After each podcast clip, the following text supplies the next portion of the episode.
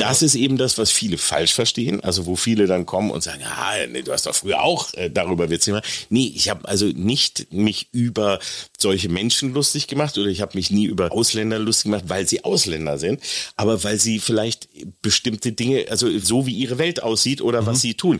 Ich finde auch, du kannst dich auch über Schwule und über, es ist schwer auch auszudrücken, weil heute kriegst du sofort dafür auch wieder Ärger, aber eine besonders schwule, tuckige, wie auch immer man es früher nannte, Ausdrucksweise oder Art, kannst du dich lustig machen. Genauso wie du dich über einen Macho lustig machen kannst, über einen Hetero, der mit dick geschwellter Hose kommt und sich, äh, wer weiß wie cool, äh, das geht um die, um die Art. Also, weil, mhm. wie, wie du, das sollte auch möglich sein, dass du dich da über jeden lustig machst. Aber nicht, weil der das ist, sondern nur, wie er sich verhält und wie er sich selbst präsentiert. Und das sollte bei allem möglich sein. Herzlich willkommen zum Mutmach-Podcast von Funke mit Suse, Paul und Hajo Schumacher. Heute ist Mutmach Mittwoch mit prominenten Expertinnen und anderen klugen Leuten, die uns ein bisschen schlauer machen. Der Mutmach-Podcast auf iTunes, Spotify und überall, wo es Podcasts gibt. Gerne abonnieren, das ist für euch kostenlos, aber für uns ein Kompliment, das wirklich Mut macht. Und jetzt geht's los. Und es geht los mit einem jungen, gut aussehenden Mann, der die drei wunderbaren oh. Vornamen Oliver, Lars und Fred trägt. Ja. Das woher, hat nicht jeder. Woher kommt der Fred, lieber Oliver Kalkofe? Das weiß ich auch nicht. Ich habe meine Eltern immer gefragt, wie sie auf diese Kombination gekommen sind, weil die ist so bescheuert. Mhm. Ähm, es ist, glaube ich, deswegen, weil mein Vater hieß Fritz. Mhm. Und der Großvater äh, und also die hatten alle so sowas mit, aus der Fr-Richtung und dann war so der, die Überlegung und meine Mutter meinte, ah, Fritz ist so ist so altmodisch, machen wir was Modernes und da kam sie damals auf Fred, warum auch immer. Und Lars, keine Ahnung, wirklich überhaupt keine Ahnung, was der, weil da gab es irgendwie kein Vorbild. Oliver hießen alle wegen Oliver Grimm und Oliver, da gab es also viele Olivers und alle aus den mit 60ern heißen ja Oliver und das dann aber kombiniert mit Lars Fred ist, ist war schon sehr gewagt. Ich habe Paul Dolf Gustav. Oh, ist auch nicht so. Ja, also Dolph finde ich auch bis heute extrem Wegen Lundgren oder ja? Das ja. ist auch finde ich auch echt hart. Meine Frau, äh, als sie mich das erste Mal ja. Äh, sah, ja. war eine Freundin von ihr dabei und ich hatte so eine ja so eine Brikettfrisur und die Freundin sagte, ey, der sieht ja aus wie Dolph Lundgren. Das kann ich mir jetzt heute nicht mehr vorstellen. Danke, Oliver, sagen, danke. ich habe hab das du siehst viel besser aus als ah, ja, natürlich. Das meinte ich damit, aber das ist ja Also deswegen heißt Paul Dolph. Er muss jetzt das sozusagen sozusagen ausbaden. Und Gustav ja. war der Lieblingsonkel. Und mein kleiner Bruder, der Rufname ist Fritz, aber eigentlich Friedrich Herbert Bernard. Oh, das auch. Also Moment, Herbert für meinen Vater und ja. Bernard, weil er mutmaßlich im Geburtsort von Bernard Hinault gezeugt worden ist, oh. dem fünfmaligen Tour de France Gewinner. Okay, so hat also alles, es hat alles einen Sinn. Den Larsen, den Larsen so. kenne ich bei mir immer ja. noch nicht. Vielleicht, weil meine Mutter immer gesagt, lass mich in Ruhe. Ich, also, ich, weiß nicht, ich habe sonst, sonst wirklich keine Ahnung. Aber Dolph ist ja auch schön, das kannst du ja später, wenn keiner mehr Dolph Lundgren kennt, kannst du immer sagen, das kommt von Dolphin. Ja, ja genau. Ich bin ja. mit Delfinen geschwommen und mm. dabei gezeugt worden. Ja, wenn ich endlich auf oh Gott, ja. Ich weiß nicht, ich bin halb, ich fühle mich immer, ich schnatter manchmal so los, ja. Ich soll als allererstes mal hier so den Legal Disclaimer machen, weil es ist ja ein Mutmach-Podcast und meine Gattin fragte, also die kann mit deinem Humor nicht immer was anfangen. Ja. Das meine ich nicht kritisch, sondern einfach nur als Feedback. Ja. Ähm, und die sagte, was ist denn an dem mutmachend? Ja. Und ich sagte, hey, wenn jemand in Zeiten wie diesen, ein Satz, der ja auch immer so stimmt, bereit ist, sich selber zum Horst zu machen, sich zu verkleiden in den absonderlichsten Kostümen, äh, ganze Kinosäle vollkriegt mit Schläfatz, den schlechtesten Film aller Zeiten und da wirklich auch so einen Humor abliefert, wo ich mal sagen würde, so die Dritteltheorie gilt. Bei jedem dritten Gag kann man lachen, bei dem anderen Drittel denkt man sich, ups, und beim dritten sagt man, ach du Scheiße. Das macht total Mut. Das macht Mut. Und ich kann ja auch eins sagen, also erstens mal, ohne Mut hätte ich das nie gemacht. Also ja. weil ich nicht, also ich war niemals äh, in, in meinem ganzen Leben so, dass ich vom Gefühl her dachte wie, wow, ich gehöre aber auf die Bühne oder ich gehöre aber vor die Kamera oder da muss ich aber mal hin oder so. Sondern ich habe immer nur gedacht, ich würde gern und ich hatte Spaß dran, mir Sachen auszudenken und irgendwie lustige Sachen zu machen und so. Aber ich habe gedacht, mich lässt ja keiner. Also so wie ich jetzt aussehe, ich bin jetzt nicht der coolste Typ und weiß, und ich hatte war unsportlich, war zu dick und alles, also da passte nichts.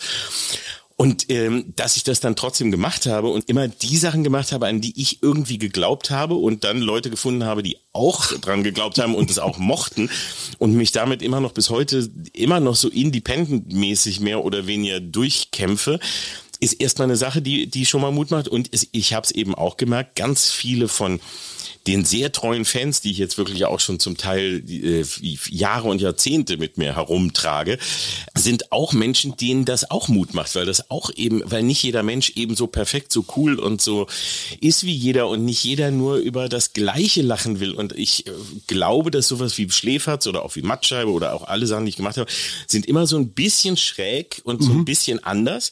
Und das ist nicht für jeden, aber für die Leute, die es mögen, ist es sehr befreiend, weil es sehr ehrlich ist. Also weil genau wie du eben sagtest, gerade bei Schläferz, wir sagen da Dinge, wir reden auf eine Art, die sich sonst, glaube ich, wie sich sonst keiner im Fernsehen traut. Wir machen da so bescheuerte Sachen auch, die sich keiner traut. Ähm, aber genau das ist so befreiend. Und Absolut. Wir machen aus schlechten Sachen was Schönes. Und das ist bei, sowohl bei Herr Mattscheibe gewesen, ich habe den Code des Fernsehens genommen und habe den wieder erblühen lassen. Ja. Du lachst am Ende, also die grüne Tonne des Fernsehens war ich immer.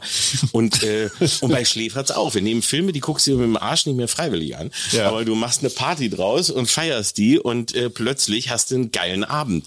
Und das ist doch toll. Also was Schlechtes nehmen und dann wieder was Positives draus machen. Ich finde, mehr Mut geht ja gar nicht. Ganz kurz nur zum besseren Verständnis. Du wärst eigentlich fast Fremdsprachenkorrespondent ja. geworden. Was war das andere? Wirtschaftsdolmetscher? Das gehörte zusammen. Englisch, war, Französisch. Ja.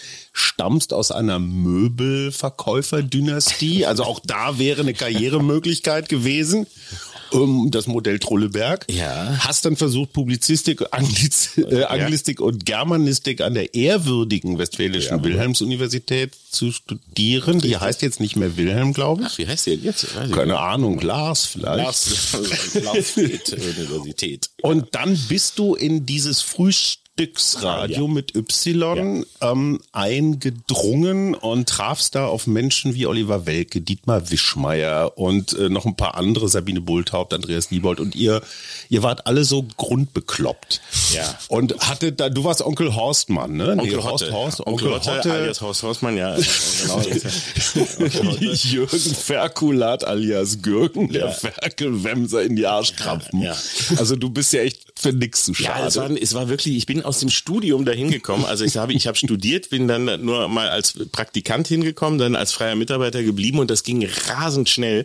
Und plötzlich war ich da mit drin in dieser Gruppe und mit den äh, Olli Welke, den Guten, den kenne ich ja aus dem Studium. Der hat noch weiter studiert. Ich habe dann angefangen, wir haben schon Sachen gleich von Anfang an zusammen geschrieben und da auch gemacht und er kam auch immer mit. Und äh, ich bin dann aber fest da geblieben, weil ich habe dann so viel da gearbeitet und die mussten irgendwann stellten sie fest, sie haben alles falsch gemacht, also mit freien Mitarbeitern und so. Mhm. Wir müssen uns entweder fest einstellen oder wir müssen gehen. Und da musste ich mich dann entscheiden und ich habe so ein Jahr vorm, vor meinem Abschluss quasi musste ich das Studium abbrechen. Welke hat sauber ordentlich weitergemacht, deswegen durfte er dann zum ZDF. Das ist dann natürlich, da kommst du ohne abgeschlossenes Studium ja nicht. Ob das Strafe ist oder nicht, ja, können wir nochmal gesondert diskutieren. Ihr macht einen sehr erfolgreichen Popca Popcast, der ja. heißt äh, Kalk und Welk.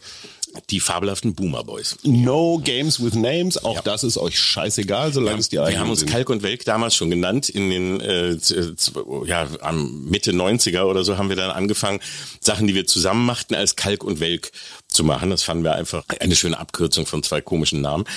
Und äh, das ist dann jetzt einfach geblieben. Ja. Und das passt. Ja. Wie viel Mitarbeit an der Heute-Show bleibt bis heute? Ihm, dem, dem Welke oder was? Nee, dir vor allem. Also schreibst du da noch also Gags also, heute mit? Show mache ich ja nichts. Also, also gar nichts. Heute Show bin ich ja gar nicht dabei. Inspiriert das, du das weiß ich. Ich dachte so aufgrund der Freundschaft oder so würdest du hier mal und so würde der Olli den Olli mal anrufen. Nein, da bin, nein, damit habe ich gar nichts zu tun. Also das ist eine ganz ganz äh, fremde Sache. Nee, ich habe die hab Mattscheibe und Schläferz, da bin ich voll dabei und das schreibe ich ähm, also Mattscheibe ist jetzt seit zwei Jahren ja nicht mehr, aber Schläferz läuft ja noch und Coolfatz. Das schreibe ich mit dem Peter Rütten dann jeweils immer alleine. Also da haben wir wirklich auch keine Co-Autoren oder so, sondern wir schreiben das immer ganz alleine, jeder eine Folge. Und ich habe auch früher die Sachen alle selber geschrieben. Mal ab und zu Hilfe dabei gehabt, wenn es sehr viel war, die Leute, die dir so ein bisschen was zuliefern. Aber ansonsten habe ich immer alles selber geschrieben und selber, selber gemacht. Und äh, heute Show ist natürlich, das ist eine Wochenproduktion, da hast das ist ein riesiges Team, das ist eine ganze Etage, mhm. die da schreibt und arbeitet. Das ist natürlich sehr luxuriös, wenn du, wenn du wirklich so viele Leute hast. Aber du wirst da nicht so als Hired Gun einfach mal angerufen nein, nein, nein, und das ist dann ich so. Da nicht. Nein, ich bin okay. dann mal ab und zu bei der Konkurrenz bei Extra 3, da äh, mhm. tauche ich dann mal ab und zu auf, aber nein, äh, bei heute Show war ich noch gar nicht. Wir haben uns kennengelernt beim Journalisten Tinder bei Sandra Maischberger, weil da sind ja jede Woche drei eingeladen. Ja.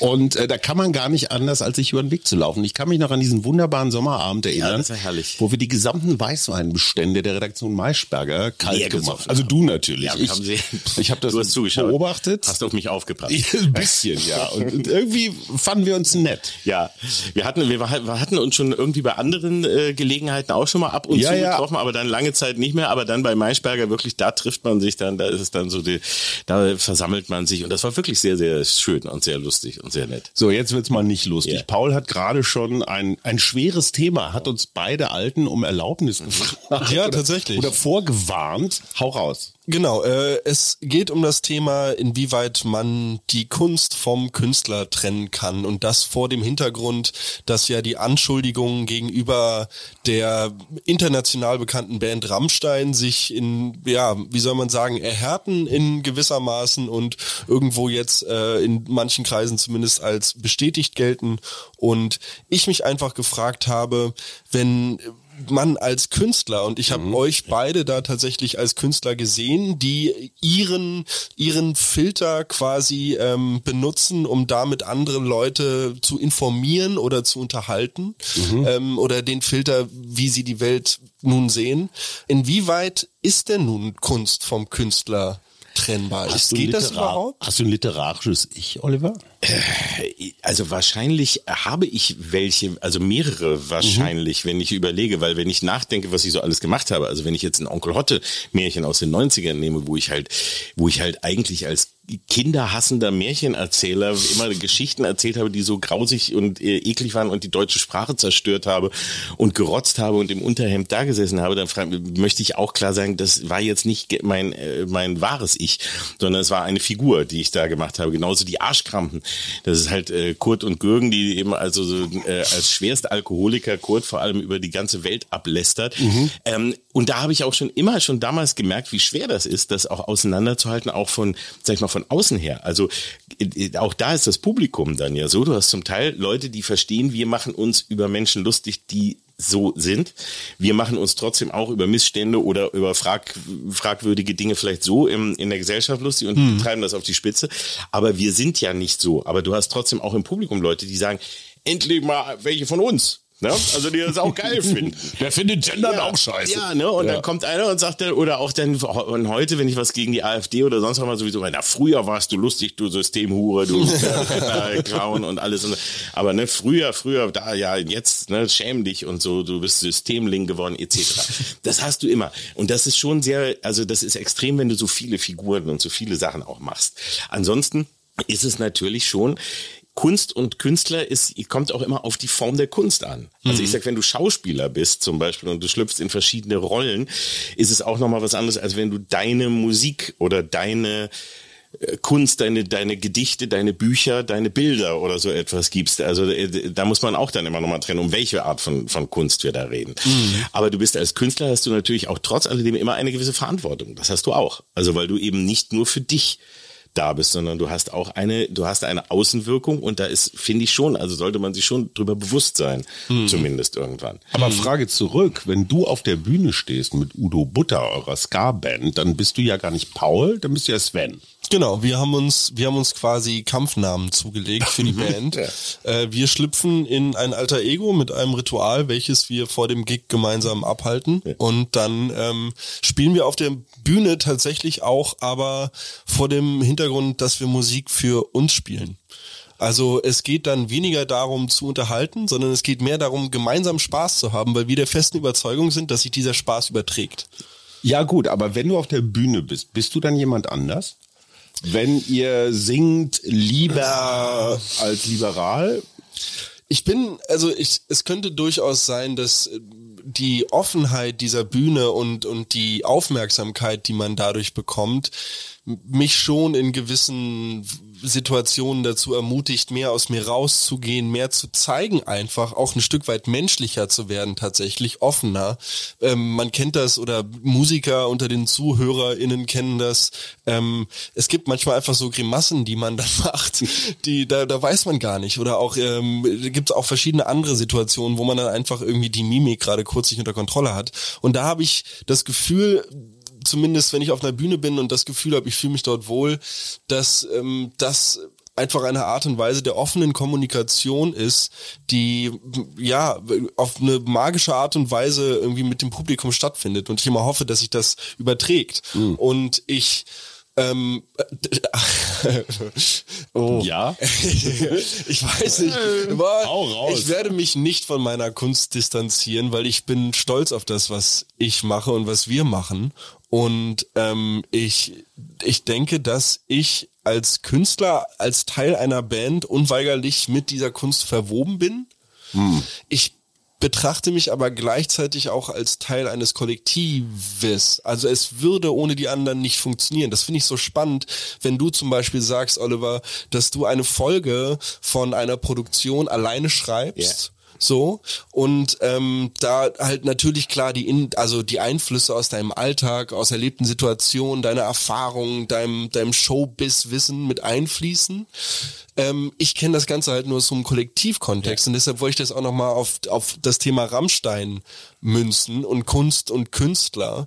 Ähm, ich finde, in diesem Fall kann man Till Lindemann, mhm. gegen den ja die Vorwürfe an sich jetzt gerade gerichtet werden, in diesem Fall relativ gut als einzelnes Subjekt aus der Gruppe loslösen. Klar, der hat seinen Gedichtband gemacht, der hat seine Pornofilme gedreht und so. Das hat er alleine gemacht, hat er nicht mit der Band gemacht, ne? Mhm. Ja klar, der hat ja auch schon Soloprojekte gemacht und so Eben. alles Mögliche. Und es scheint, also nach den bisherigen äh, Erkenntnissen, dass das ja schon sehr auf ihn zugemünzt war, obwohl mhm. auch andere sich ja wohl an den Row Zero äh, Mädchen bedient haben, sagen wir mal so. Aber wer mhm. das war und wie und so, das weiß man nicht. Mhm. Ich glaube auch nicht, dass das ein Gruppenkollektiv ist. Und ich glaube, da kommen wir ja an, also hier sind wir ja dann ja auch bei einer Geschichte, die ja so, also mehrere Facetten hat. Ne? Also sagen wir mal so.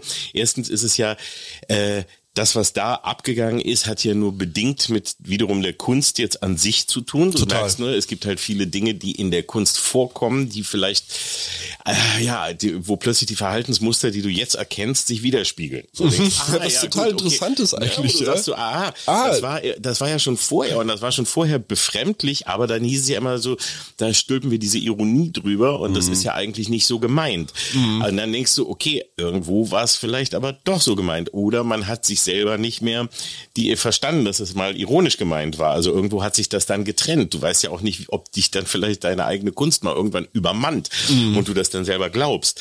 Ähm, also das ist da ist wirklich ein Punkt, der da ganz schwierig ist. Und das Zweite ist, dass wir es hier ja auch eben mit diesem System Rock'n'Roll zu tun haben, was es schon immer gab, was aber hier in einer bestimmten Form eben auf die Spitze getrieben ist und wo es und eben pervertiert ist. Also Groupies oder ähm, ja, also Mädels, die irgendwie den äh, Stars auf der Bühne nacheifern und vielleicht auch davon träumen, zumindest mit denen mal irgendwie Sex zu haben oder irgendwas oder deren Freundin zu werden, das gab es schon immer. Aber dass du eben systematisch äh, äh, wirklich angelockt und dann in sexuelle Situationen quasi hineingenötigt wirst, sagen wir es mal so. Mhm, womöglich noch pharmazeutisch nachgeholfen. Richtig, und womöglich noch vielleicht nachgeholfen wird und du dann einfach in einer Situation bist, wo du dich plötzlich, also wo du eben gar nicht mehr weißt, wie du damit umgehen sollst, weil du da mit einer solch krassen Form einfach doch nicht gerechnet hast, mhm. das ist ja etwas ganz anderes. Das ist genau ähnlich bei den Fällen, die es bei Harvey Weinstein und mhm. bei äh, äh, Fox News und weiß mhm. nicht was überall gab. Das sind ja ganz ähnliche Geschichten, die ähnlich abgelaufen sind. Also immer so in dieser Grauzone wie, naja, du weißt ja schon und naja, ist ja klar und du hast dich ja auch sexy angezogen und natürlich ja, bla bla immer, ne? Du schiebst es dann die Schuld denen zu, aber ja klar, du denkst so, ja gut, ich mache, ich bin jetzt ja, ich mache dabei, ich lasse mich zwar auf das Spiel ein, aber ich gehe nicht davon aus, dass jemand so falsch spielt. Also, genau, also, also da, da sind wir bei einem spannenden Thema. Erstmal ganz ja. kurz, ähm, hast du Groupies?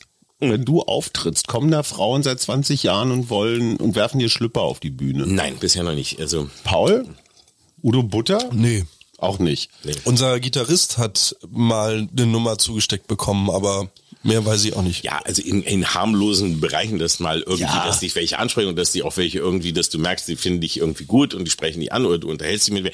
Das ja, aber nicht in der Form, dass also jetzt Dass du offensiv offensiv Angebote- aber- Entschuldigung, es, meine, meine Freundin könnte sich vielleicht auf den Schlips getreten fühlen. Ich habe einen Groupie. Deine Freundin? Ja. Okay. Also- Das ist aber, klingt aber relativ bürgerlich, das Konzept. Wir beide, Paul und ich, haben einen Dissens und der bewegt sich rund um den Begriff Victim Shaming oder Victim Blaming. Uff, ja, Und dieser Begriff kam zum ersten Mal auf in Vergewaltigungsprozessen, ich glaube in den 80er Jahren in den Vereinigten Staaten, als genau das, was du gerade gesagt hast, Oliver, quasi als Argument herangezogen wurde, so, ja, was zieht die sich auch einen kurzen Rock an? Sie hat's ja eingeladen, sie hat ja quasi so eine Art, in Russland gibt es ein ganzes Museum dafür. wie ein Museum für Victim Blaming? Ein Museum da von quasi ausgestellten Kleidungsstücken von Opfern von Sexualstraftaten, ähm, wie diese an diesem Tag angezogen waren und dann auch so darunter. Okay, und der Dissens ist folgender. Ähm, und den finde ich gerade auch so auf diesen Twitter oder sonst wie Social Media Debatten wieder.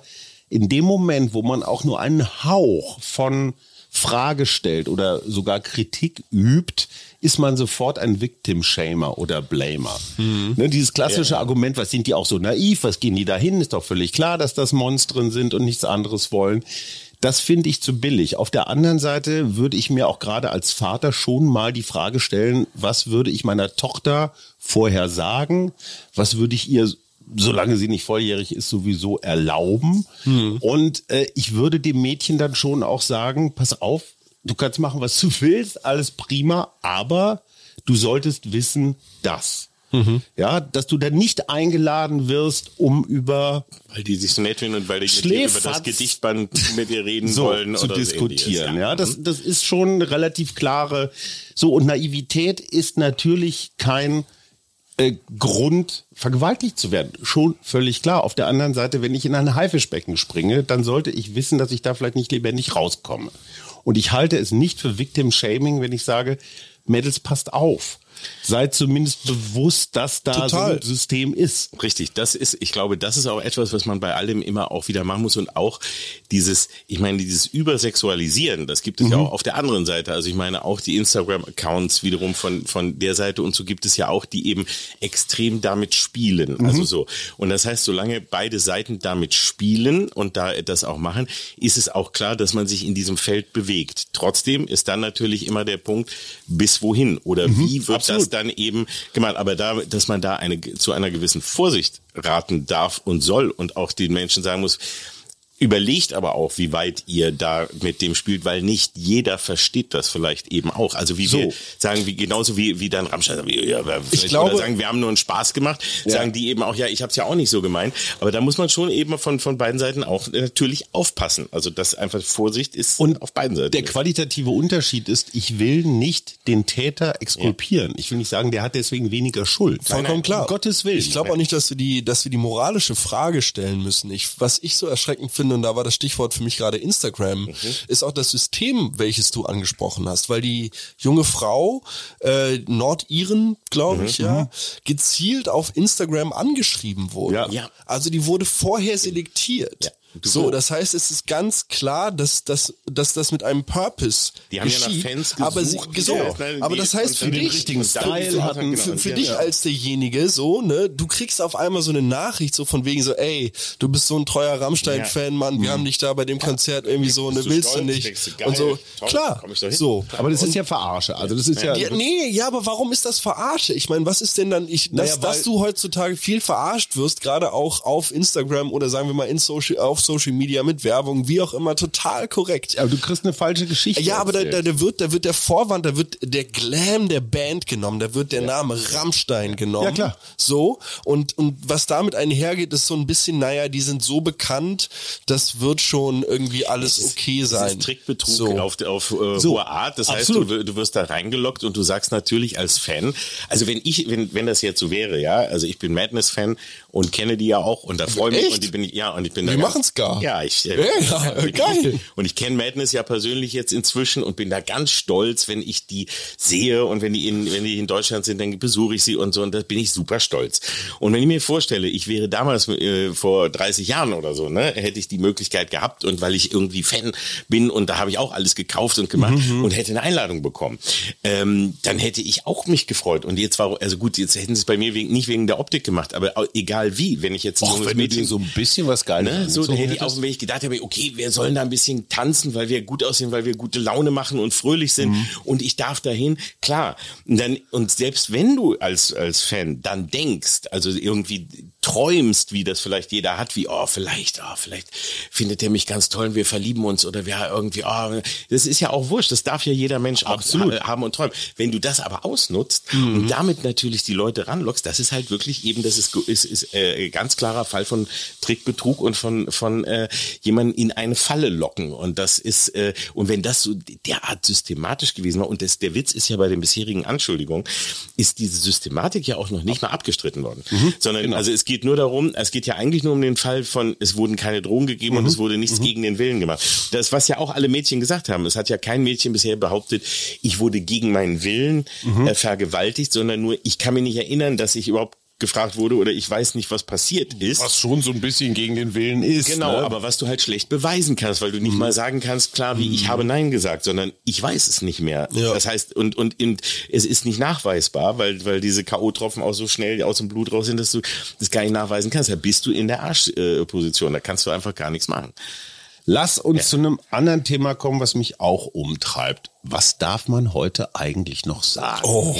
Naja, entschuldige bitte. Also Oliver macht Sachen, die echt hart an der Grenze Mhm. sind. Ich gestehe, als ich hier, was war das, Kino International, Ja. Ja. bei so einer Schläferz, Schläferz-Show war, wo es ist wirklich irre. Also so eine Fanbindung müsst ihr mit Udo Butter noch hinkriegen. Diese Menschen stehen da stundenlang an für ein Selfie, die kaufen Schläferz-Eierlikör, die, die wissen genau, an welcher Stelle sie jubeln müssen. Also das ist wirklich das Ja, beste das Publikum Wahnsinn, der Welt. Es auch ist sagen. wirklich bemerkenswert. Ja. So, ich gestehe als, äh, ja, als gelegenheitswoker Mensch, dass zum Beispiel Alkoholikerwitze, du hast ja auch gerade schon gesagt, Ja. äh, Hotte hatte auch immer gern einen Tee. Der, die, die Kurt und Gürgen, die Arschkamen vor allem, die waren voll Alkoholiker. Da wie- würde man heute sagen, hm, Alkoholsucht ist eine Krankheit und über die macht man keine Scherze. Und genau da möchte ich einmal kurz einhaken. Genau da möchte ich, und da bin ich Oliver sehr dankbar, dass diese Witze weiter gemacht werden, weil nur wenn der Umgang mit Alkoholsucht in der Gesellschaft normalisiert wird, bis zu einem Punkt, wo man darüber Witze machen kann, dann sind wir auf einem Level, wo wir auch gesellschaftlich sehen können, dass der Alkoholsüchtige wieder so weit eingebunden werden kann, dass er mit uns an einem Tisch sitzt und dass wir über ihn, wie über alle anderen auch, genau auf Augenhöhe Witze machen Also können. der- Das gilt dann aber auch für Querschnittsgelähmte. Sicher, natürlich, Also für alle. natürlich. Also das war auch immer schon, also zu, zu Zeiten des Frühstücksradios, als wir anfingen, das war halt wie gesagt Anfang der 90er, da gab es noch gar nicht, das war noch bevor die Comedy im Fernsehen kam, weil das war Humor Ödland, was es da in, in Deutschland gab.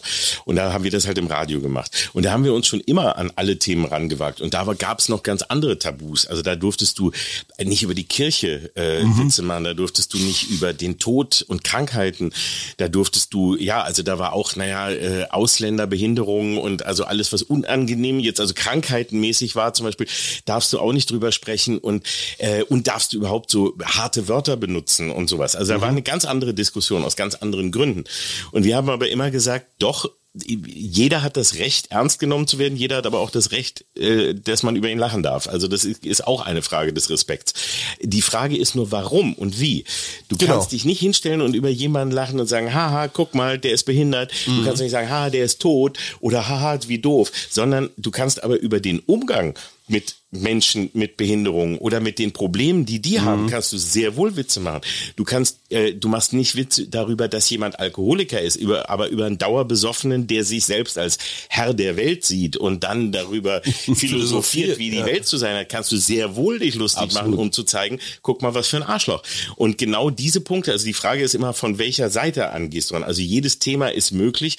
Du musst dir nur überlegen, was du damit aussagen willst. Genau, wo ist der Händel? Das ist eben das, was viele falsch verstehen. Verstehen, also wo viele dann kommen und sagen, ah, nee, du hast doch früher auch äh, darüber Witze gemacht. Nee, ich habe also nicht mich über solche Menschen lustig gemacht oder ich habe mich nie über, ich habe mich nicht über Ausländer lustig gemacht, weil sie Ausländer sind, aber weil sie vielleicht bestimmte Dinge, also so wie ihre Welt aussieht oder mhm. was sie tun. Du kannst dich auch, ich finde auch, du kannst dich auch über Schwule und über jetzt die über die äh, besonders, also ein, eine besonders, ist schwer auch auszudrücken, weil heute kriegst du sofort dafür auch wieder Ärger, aber eine besonders schwule, tuckige, wie auch immer man es früher nannte, Ausdrucksweise oder Art, kannst du dich lustig machen, genauso wie du dich über einen Macho lustig machen kannst, über einen Hetero, der mit dick geschwellter Hose kommt und sich, äh, wer weiß wie cool, das geht um die, um die Art. Also, weil, mhm. wie, wie du, das sollte auch möglich sein, dass du dich da über jeden lustig machst, aber nicht weil der das ist und nicht deswegen, weil der das ist, sondern nur, wie er sich verhält und wie er sich selbst präsentiert. Und das sollte bei allem möglich sein. Das ist heute daher kommt immer dieser Spruch, was darf man denn noch mhm. sagen? Mhm. Schwierig, weil dir das sehr, sehr schnell sofort äh, äh, entgegengeht, weil jetzt, das ist ja eine gute Entwicklung, dass wir endlich da sind und sagen, hey, es, es gibt keinen Grund über irgendwie äh, über Ausländer oder Menschen mit anderer Hautfarbe oder mit anderem Geschlecht oder mit einer geschlechtlichen Selbstbestimmung oder wie auch immer, ähm, sich darüber äh, lustig zu machen. Da gibt's keinen Grund, aber du kannst dich trotzdem weiterhin über über äh, verschiedene Aspekte des Lebens kannst du dich trotzdem weiter lustig machen.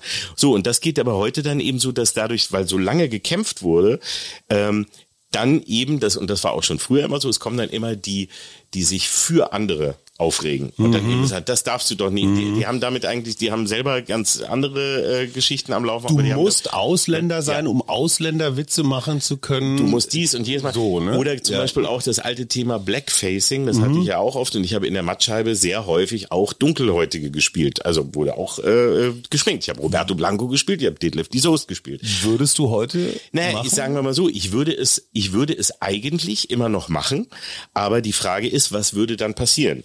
Also die, mhm. weil die, weil es heute anders verstanden wird aber die meine meine ähm, Herangehensweise war ja nie, dass ich gesagt habe, ich mache mich lustig, weil der eine dunkle Haut hat, sondern ich habe mich über jeden, ich habe jeden parodiert so gut wie es ging und ich habe mhm. jede Hautfarbe und jede Frisur und jede Klamotte habe ich versucht so nachzumachen, so nah wie ich rankam und außer schlank ging fast alles immer so einigermaßen.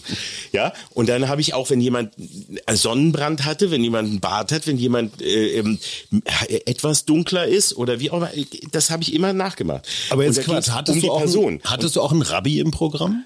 Nee, aber es war, weil ich keinen Rabbi hatte, der im Fernsehen irgendwas okay. Bescheuertes okay. gemacht hat. Weil ich also finde, ich da, ist ja Vorlagen immer, genommen, da ist ja immer so die deutsche Grenze. Ne? Genau, da ist die Grenze, ist schwierig. Aber wenn es jetzt einen, einen irren Rabbi gegeben hätte, der im Fernsehen eine Sendung mhm. hat und so, und hätte ich den auch äh, parodiert. Ich habe also immer die genommen, die, die ich habe mich der Vorlage angepasst. Und wie wäre es jetzt, also wenn ich jetzt heute ein, ein äh, Detlef die Soest oder Roberto Blanco, da hätte ich jetzt heute nur die Wahl, entweder spiele ich den weiß, Mhm. Also ich mache mich da nicht äh, äh, imitiere seine Hautfarbe nie. Dann ist aber die Frage, ab welcher Schattierung fange ich an, dass ich es nicht mehr mache? Das also ist ja auch eine Form auf dem von Diskriminierung. Das ist doch auch Dis oder ich mache mich deswegen nehme ich ihn nicht weil äh, nur weil er eine andere Hautfarbe hat, ist ja. auch das ist erst recht diskriminierend. Also das ist echt ein ein ganz schwieriges Thema, weil Blackfacing ist was ganz anderes als jemanden zu parodieren und das und als Person zu parodieren. Blackfacing ist ein war ein ein, ein, ein sich lustig machen über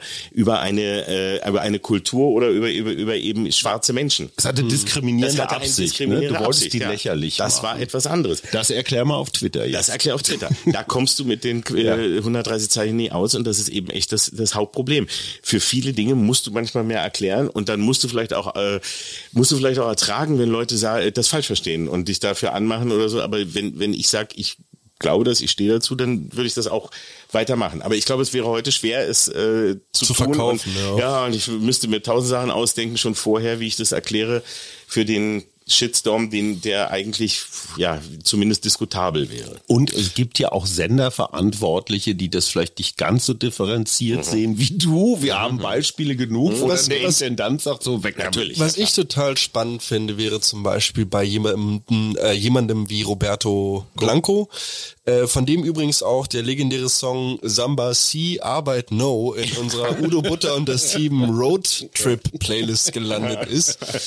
wenn man mit dem beispielsweise eine Doppelshow machen würde. Ja. Man lädt Roberto Blanco ein Der und bespricht vorher. Klar. und sagt, pass auf, wir machen irgendwie folgenden Sketch, so ab der Hälfte des Sets, bei der Pause gehst du runter, ich komm rauf, merkt, also so, so weißt du, so, ja, ja, ja. aber auf Ja, den klar. ganz blöden so Ja. zu gehen. Ich bin ja eh der Überzeugung, ich weiß, es ist eine Metaebene, auf welcher wir uns da bewegen, aber für mich existiert Rassismus dahingehend nicht. Meine Einteilung, was Menschen angeht, ist relativ binär. Es gibt Arschlöcher und es gibt keine Arschlöcher. Das sollte auch eigentlich die, ein, das sollte es eigentlich sein, wo wir hinkommen. Und das ist auch etwas, was, ich glaube ich, wichtig ist, dass das das Ziel sein sollte.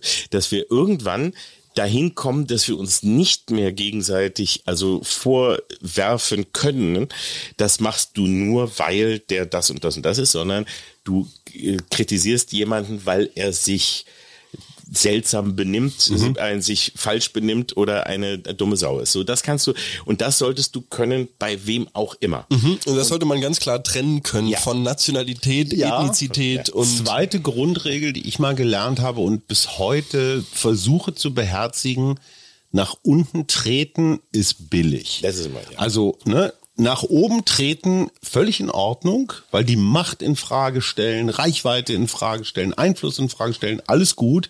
Nach unten treten, das machen nur Arschlöcher. auf jeden Fall. So, äh, du warst gerade auf Kreuzfahrt, Oliver. Ich finde, du bist ein klassischer Kreuzfahrt. Du schlurfst in deinen Adiletten im Bademantel so morgens um fünf schon mal zur Liege, reservierst die, bist beim Frühstücksbuffet der, der die Schrimps alle weg isst. Das war der, das hat, das Welke hat mir genau das alles vorgeworfen. Und er hat ja gar keine Ahnung. Es ist ja äh, wirklich, dass, dass du erstmal auch da unterscheiden musst, ne? Also dass es einfach verschiedene Arten von Kreuzfahrten gibt. Ich war auch auf, auf äh, solchen Spaßkreuzfahrten schon vor 25 Jahren hat mal die AIDA eine Comedy-Kreuzfahrt gemacht. Nicht wo wahr? ja, wo, äh, wo ich mit sechs, sieben Com Comedian-Kollegen äh, da war und so. Und da war wirklich die ganze Zeit Party und da wirst du die ganze Zeit von einem Buffet zum anderen geschickt und, und es wird die ganze Zeit immer nur gesoffen und gefeiert. So, das ist aber was ganz anderes als jetzt die, wo, wo ich war. Es waren vier Tage Du warst auf einer Ich war Niveaukreuzfahrt? auf einer Niveaukreuzfahrt und war auf der Europa und das ist ein Schiff, wo eher die, die etwas älteren Herrschaften äh, so eigentlich sind, aber es war ein sehr gemischtes Publikum vom, vom ähm, Altersdurchschnitt her.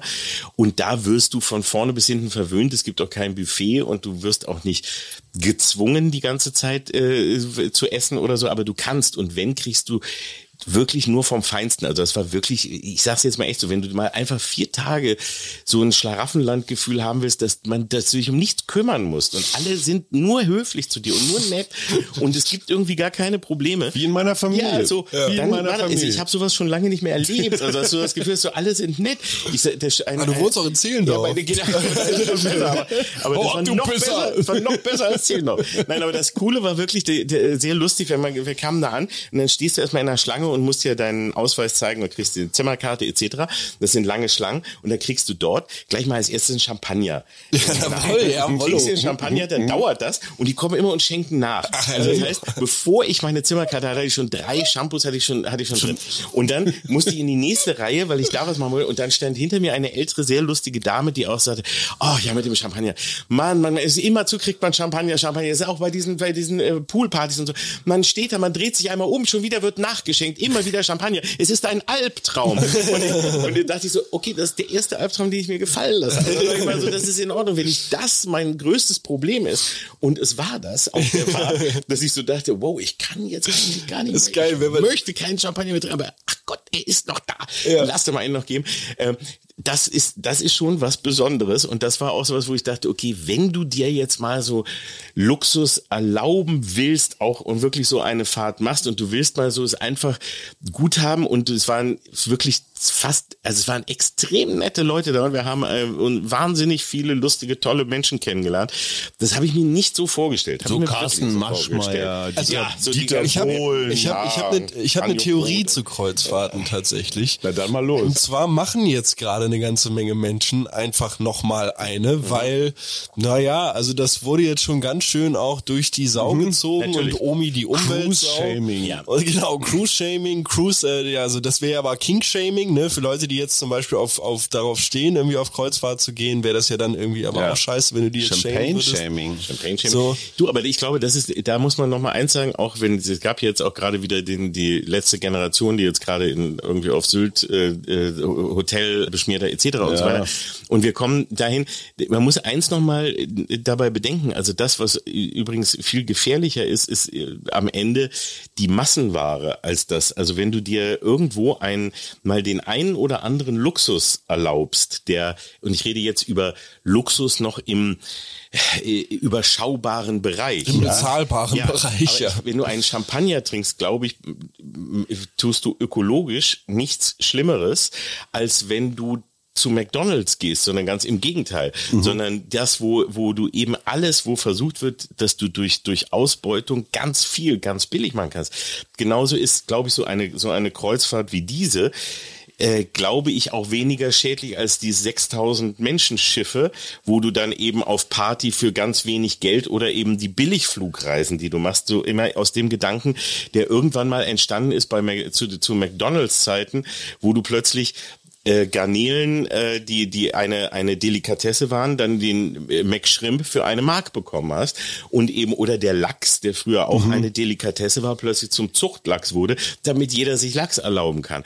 Und da sozialdemokratisch ist gesehen ist es ja eigentlich fair, ne? Also wenn es dem Lachs gegenüber und auch dem Fleisch gegenüber fair, fair bleibt. Also ja, wenn du absolut. dafür sorgst, dass der weiterhin so gezüchtet wird, dass es genug für alle gibt, aber mhm. auch der nicht darunter leiden muss. Aber wenn du eben anfängst, nur damit jeder jeden Tag Fleisch essen kann und mhm. das so billig ist, dann eben zu sagen, scheiß aufs Tierwohl und das ist alles kackegal und dann, und wir pumpen das mit Antibiotika und sonst was voll, damit wir so viel machen können, dann ist was falsch. Und dann bist du als Kunde nämlich auch plötzlich der, der das Shaming abbekommt, mhm. obwohl du sagst, wie, aber ich ging doch davon, ich ja, bin nicht davon ausgegangen, dass ich damit quasi ein Verbrechen unterstütze gegen die Tiere oder irgendwie, also das hat, hat mich auch auch irgendwann echt eingeholt, dass ich so dachte, wie, Moment mal, das wusste ich nicht. Mhm. Hat ja auch keiner gesagt, mhm. dass das die Kosten dafür sind.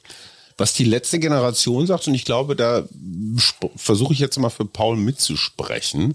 Ein Argument lautet ja, die Reichen, mhm. was immer das, wie immer wir das definieren, tragen verhältnismäßig sehr viel mehr zur Klimabelastung bei als die Armen.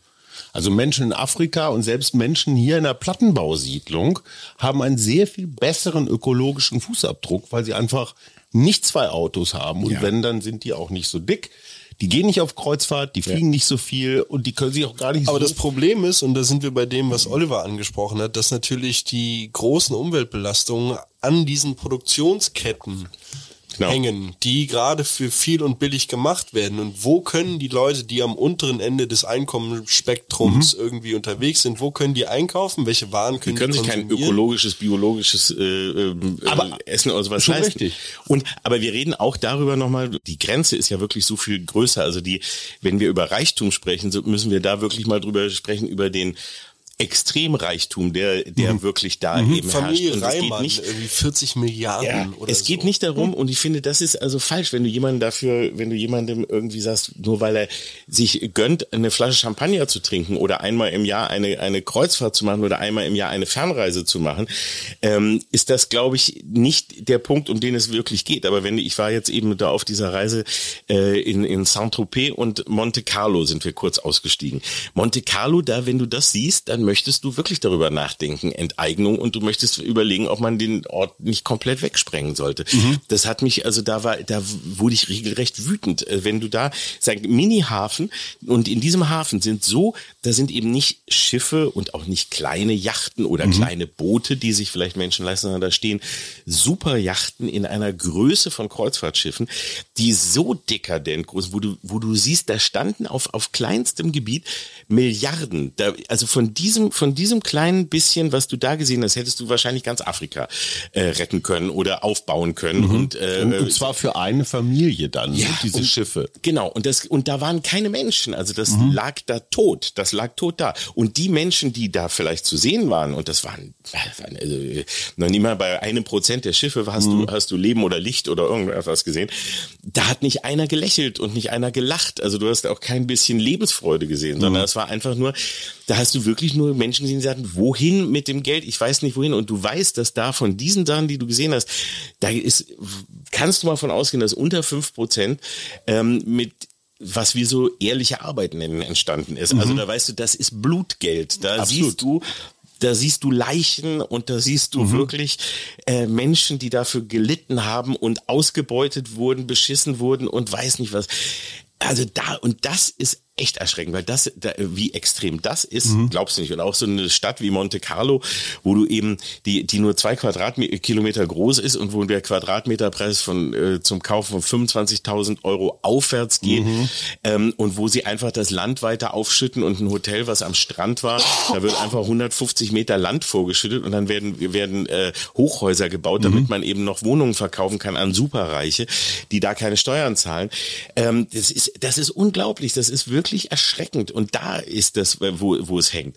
Und die Leute, die eben die, also wenn wir jetzt über McDonalds oder Indies reden oder was auch immer, ne, also alles, was über diese Billigwaren oder Billigflüge und billig und sonst was und was wirklich über die Ausbeutung der, der Natur und der ökologischen Ressourcen angeht, da sind Menschen dahinter, die das bewusst tun und die sitzen auf diesen Yachten mhm. und die machen das und die Leute, die, die sich das nicht leisten können, die müssen die Scheiße fressen, mhm. die ungesund ist und die unser, äh, die, die wirklich die Welt in den Abgrund reißen und dazwischen sind die aber die Leute, die dazwischen dazwischen sind und die es irgendwie sogar versuchen und wenn die sich dann mal irgendwie das eine oder andere erlauben, dann zu sagen, oh, ihr seid aber jetzt, ihr, ihr macht jetzt aber hier so reich, äh, ihr seid reich und ihr habt, das ist der falsche, das ist der falsche Gedanke. Sind diese zwei Extreme, wo die Welt, glaube ich, gerade sich momentan dran zerreibt und die Mitte wird wie immer genommen, um das auszubaden und dann zu sagen, ja, macht ihr euch mal untereinander kaputt, weil da sind noch die Menschen, die noch über sowas nachdenken und sich noch gegenseitig schämen oder dann irgendwie aufeinander losgehen und die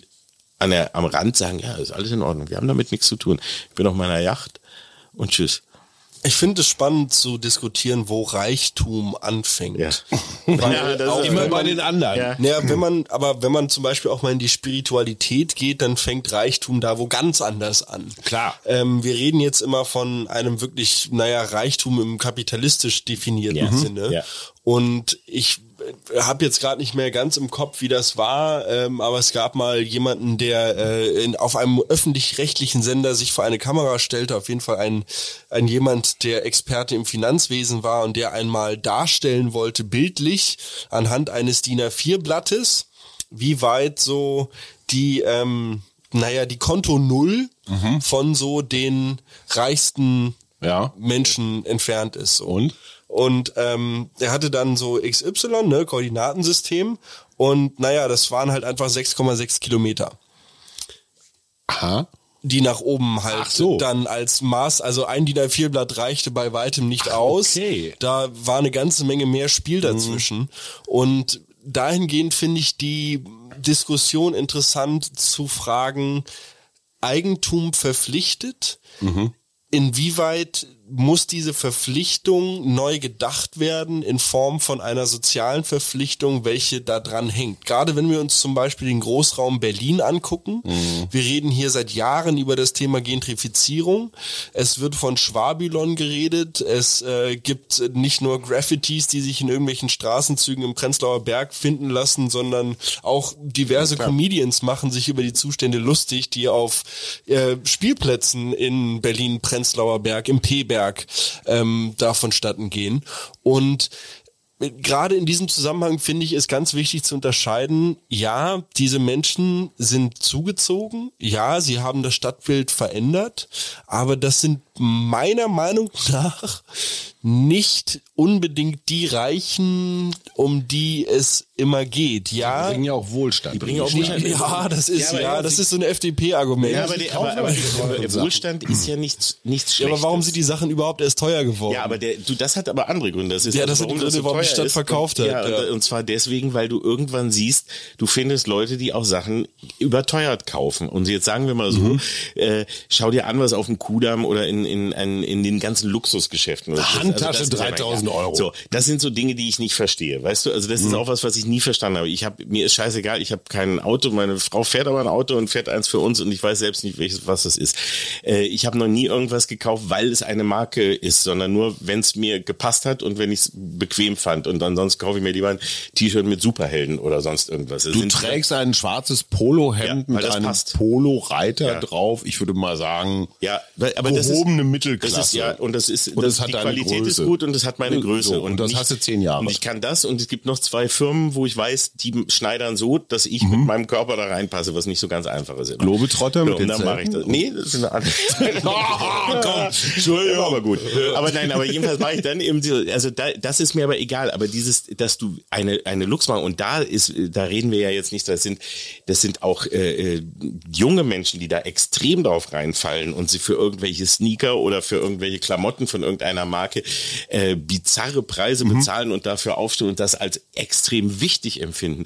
Solange dieses Denken immer ist, dass du eben durch Marken, durch Zeichen oder so etwas setzen musst, das ist etwas, was mir, also was ich nie verstanden habe, was ich auch nie mitgemacht habe. Aber ich liebe Luxus, ich mag Luxus. Ich trinke gerne einen Champagner, also weil ich den gerne mag und weil mir das Spaß macht. Und wenn ich denke, okay, da, aber wenn ich sehe, boah, die wollen da, dass ich zahle jetzt hier den achtfachen Preis, nur irgendwie, weil ich in einem äh, super Schummel, nee, nö, dann trinke ich lieber was anderes. Auch wurscht. Aber ich gönne mir auch etwas, wenn ich weiß, jetzt inzwischen kann ich es mir erlauben, dafür habe ich gearbeitet. Also das heißt, Luxus und Wohlstand ist nichts Schlechtes. Total. Aber und damit wirst du eben ausgespielt. Und das, was passiert, warum die Mieten und so hochgingen, ist einfach nur, weil dann irgendwann vor allem sehr, sehr viele Investoren auch aus dem Ausland kamen, die einfach hier mit riesigen Summen kamen und die die auch bar auf den Tisch gelegt haben. Geldschein gewedelt und in einer haben. Plastiktüte dir da mal das auch Geld nicht alles und dann- sauber. Ja, ich und möchte dann nimmt mal, das jeder. möchte mal kurz mit einem Vorschlag kommen, den ich nach wie vor sexy finde. Weil die Idee ist, wenn du stirbst, äh, wird ja vererbt normalerweise. Wenn man das Erben abschaffen würde. Das heißt, das Geld, was du so hast in deinem Leben, Papa, bist du Kommunist? Nein, nur, nur mal als Idee. Das, das Problem ist, dass jetzt wieder die FamilienunternehmerInnen kommen und sagen, oh Gott, oh Gott, was ist mit unserer Firma? Die können wir doch nicht verkaufen. Ein lösbares Problem. Ich finde nur den Gedanken interessant. Wenn also jeder Mensch mit seinem Lebensende quasi alles, was er hat, wieder abliefert in großen Pott, so dass alle Kinder, die in diesem Land oder in Europa geboren werden, quasi mit den gleichen Startbedingungen an der Startlinie stehen. Und nicht einer schon, nicht nur mit einem goldenen Löffel, sondern mit einem 72-teiligen Besteckset in Gold im Arsch zur Welt kommt. Das ist unfair. Du weißt, sobald du Bewusstsein entwickelst, du wirst nie in deinem Leben arbeiten müssen. Also alles, was mit Motivation, was auch mit Kollaboration und so weiter zu tun hat, wirst du nie lernen müssen. In dem Moment, wo ich weiß, egal aus welchem Stall du kommst, aber ich habe die gleichen Chancen wie das Migrantenkind und so, finde ich gut. Fände ich gut als Idee. Ist auf jeden Fall eine Idee, über die man nachdenken kann. Also, dass du irgendwie, oder dass du sagst, du kannst ja dich darum kümmern, dass du das vorher an, also, dass du das an, an deine Familie oder so Teile weitergibst oder das irgendwie aufteilst. Klar, funktionierende Unternehmen sollen natürlich nicht zerschlagen werden, Ja, also, aber das ist, und, äh, aber das, das ist etwas, oder? Und die zweite Sache, die ich auch, äh, d- da mal angehen würde, ist, dass du ab einem gewissen Einkommen oder Mhm. ab einem gewissen wirklich irgendwo eine Obergrenze gibt, ab der du mehr Steuer zahlst. Und das Mhm. finde ich ist auch nicht schlecht. Nur, wo wir immer drüber diskutieren, ist der dann immer, wir bewegen uns ja immer noch in einem, Be- irgendwo, was man immer noch als Mittelstand bezeichnen kann. Und da ist, kommt dann, Merz. da kommen dann FDP, CDU und zu sagen, da- das, das kannst du denen ja auch nicht geben. Das ist ja auch in Ordnung. Aber Ja. sag doch mal, man, dann nehmt doch nur, nehmt doch nur ab ein, ab, ab 500 Millionen oder sowas. Und da reden wir dann mal nicht mehr über den kleinen Mittelstand. Und da haben wir genug. Die es dann, also wo, was da dann wäre und wenn du da einen wirklich signifikant höheren Steuersatz nimmst, reden wir nicht über den zerstörten Mittelstand und wir reden auch nicht über irgendwie, dass wir äh, äh, Menschen, die ehrlich gearbeitet haben, ihr Geld wegnehmen wollen, sondern da hat dann jeder irgendwie äh, auch genug noch für eigenen Luxus für sich und die Familie. Ja, aber die und ab ziehen da dann- gibst ja, du mehr. Aber die ziehen dann nach Monte Carlo Genau, oder nach ist dann- Zug oder ja. sonst wohin und zahlen da keine Steuern. Und das ist in letzter Zeit immer üblicher geworden, dann zu sagen, ja, seht ihr, das haben, das haben wir dann davon. Also genauso wie eigentlich ja der Kampf um einen Mindestlohn oder um etwas ja eigentlich nur etwas Faires ist, was eigentlich, sage ich mal, natürlich sein sollte. Also eigentlich Absolut. sollte man noch darüber gar nicht diskutieren. Und dann wird aber hier, ist das ein riesiges Kampfthema, weil das heißt ja, dann kommen eben die aus dem Ausland, äh, die, die für weniger arbeiten. Oder wir geben das nach China oder nach Indien, ähm, wo eben, wo, wo die Leute sich noch ausbeuten lassen, ihr Idioten. Ja, so, dann lasst euch doch hier auch ausbeuten. Das kann doch auch nicht die Wahrheit sein. Also es ist so dieses, dieser Punkt, der immer so als soziale Gerechtigkeit äh, genannt wird, den wirklich zu finden und, und real äh, also auch, auch erlebbar oder durchführbar und, und als realistisch irgendwie zu machen, ist echt verdammt schwer. Ihr, ihr beide repräsentiert eine sehr interessante Konstellation, weil Paul sorgt dafür, dass die Grünanlagen bei dir in Zehlendorf hübsch sind. Der Naja. Junge, aber, äh, oder sagen wir ich mal gebe so, mir alle Mühe. Äh, ich bin aber nur auf dem Waldfriedhof stationiert zurzeit. Gut, frag dich bitte, woran das Ey, liegt, mein ich Sohn. laufe den ganzen Tag um Willy Brandt herum. Das ist auch nicht schlecht. Ich empfehle Walter Scheel, Hildegard Knef, Ernst Reuter. Podcast mit Gunther Hofmann zum Mythos Willy Brandt aus der vergangenen Woche. Aber ist eine andere Geschichte. Aber du bist eigentlich der kleine, schlecht bezahlte Dienstleister für den Multimillionär Kalkhofe, der da, Wenn ich das mal wäre. ja, der da die, die, die Champagnerladung lasterweise aus- Hauptsache der Champagner wird ausgetrunken. Das wollte ich die ganze Zeit noch sagen. ist doch völlig in Ordnung. Ja. Also Luxus ist Guter total Punkt. okay. Ein guter Punkt. Es, wird, es, er guter muss ausgetrunken Ja. werden. So. Es ist mir auch total egal, ob sich jemand eine Cola in 400 Euro Rotwein kippt. Trink es doch einfach aus. Mhm. Eigentum verpflichtet, auch bei einer Champagnerflasche. Zum Austrinken. So genau. Und es verpflichtet zum Leermachen. Weil sowas stehen zu lassen, damit damit gehe ich dann wirklich über Leichen, so, Richtig. weil das ist dann, das ist so dekadent. Das- wenn es Irgendwo anders verhungern das ist- gerade Menschen wenn- und wenn du du lässt merkst- Champagner stehen. Wenn, wenn so. du merkst, dass dir das scheißegal wird, dann stimmt was nicht. Dann ist irgendwas Wenn du ganz, merkst, ganz es ist egal oder eben auch, wenn du eben den, dir den teuersten Champagner bringst und dann machst du dir aber da eine Cola rein, ist dann am Ende auch so dieses von, weißt du, mir ist das kack egal. Also ich könnte auch nur die Cola trinken, weil dir ist das, also dann ist das auch in Ordnung und dann lasse ich sie noch stehen und dann ist mir egal und ich guck gar nicht drauf. Dann hast du dann, ja, wenn, wenn du anfängst, dass du da überhaupt nicht mehr drauf schaust und dass dir jetzt alles Aber warum kriege ich jetzt keinen sozialen Konflikt zwischen euch, so eine Zehlendorf-Battle hin? Nee, weil wir jetzt lieber eine Flasche Champagner Ja, genau, ich wollte gerade sagen. Ihr dekadenten Säcke Ja, hier. also der Edeka da am Waskensteig ist ausgesprochen gut Ja, sortiert. so, und dann holen wir uns ja jetzt eine Ja, genau, ein Dom, einen schönen Dom, ey. Das ist gut. Ihr könnt euch ja mal verabreden. Ja, genau. Auf, Ja, ey. Dufte, ne? Ihr habt ja jetzt eure Nummern. Ja. Bist du grund, grundsätzlich mit den öffentlichen Grünanlagen und deren Pflege in Zehlendorf zufrieden? Ich bin, ja, also ich kann nicht meckern. Ich bin aber auch ehrlich gesagt gar nicht so viel draußen. Meine Frau ist viel mehr draußen. Du lichtscheues Wesen. Ich bin ein lichtscheues Wesen. Ich bin äh, eher aus einer Vampir-Dynastie. Ich arbeite nachts und ich bin immer nachts wach und äh, Das stimmt, deine Ja, es- Mails haben immer sehr interessante Ja, ich bin immer eigentlich so bis drei Uhr oder vier Uhr meistens am Schreibtisch und, ist Ruhe, und ne? schreibe. Ja, da ist Ja, Ruhe und ich it. bin, ich bin so geboren. Also wirklich, seit ich Kind bin, bin ich nachts wach und deswegen kriege ich von den Grünanlagen gar nicht so viel mit. so, und der, besser Pfle- ist, ey. Der Pfleger der Grünanlagen, dann, wenn du ins Bett gehst, steht der Junge auf. Das Ja, tatsächlich, einfach wir fangen jetzt um 6 Uhr an. Ah, toll. Es muss beides geben. Ja, ja genau. Im Auftrag meiner Gattin frage ich zum Schluss, was macht dir Mut, Oliver? Es macht mir Mut, wenn ich immer noch Menschen sehe, wo ich so das Gefühl habe, ey, wie schön, die denken noch nach und die haben noch irgendwie, die nehmen sich noch die Zeit, diese mühevolle Zeit, dass man nachdenkt. Also und und äh, mal nicht nur in Parolen oder in Provokationen spricht und macht, sondern dass du dir erlaubst, dann eben auch nochmal ein Argument äh, ja auszusprechen, auszutauschen und sich nicht nur gegenseitig anzumachen. Und also mir macht es immer Mut, dass es noch, dass, dass es zum Glück so viele Menschen gibt, äh, wo ich so, wo ich immer noch Hoffnung verspüre für die Welt. Gleichzeitig gibt es so viel Schlimmes und so viel Bescheuerte und so viel der, der Irrsinn und der Wahnsinn und die Manipulation und so. Das ist so einfach, aber es macht mir Mut, dass es immer noch genügend Menschen gibt, die dagegen kämpfen und die da immer noch versuchen, irgendwie, sage ich mal, so ein ganz bisschen den, den Verstand und die Vernunft noch, noch am Leben zu halten und trotzdem Spaß dabei zu haben. Also das ist ja auch wichtig. Nicht nur immer pädagogisch unterwegs zu sein, sondern da auch trotzdem sich den Spaß dabei zu erlauben. Das nehmen wir mal als Kompliment, Paul, oder lassen wir so stehen. Danke. Oliver Kalkofe! Das war der Mutmach-Podcast von Funke. Jeden Montag, Mittwoch, Freitag ganz frisch. Unterstützt uns bei steady.fm, folgt uns auf Instagram oder hinterlasst gerne eine nette Bewertung. Wir hören uns.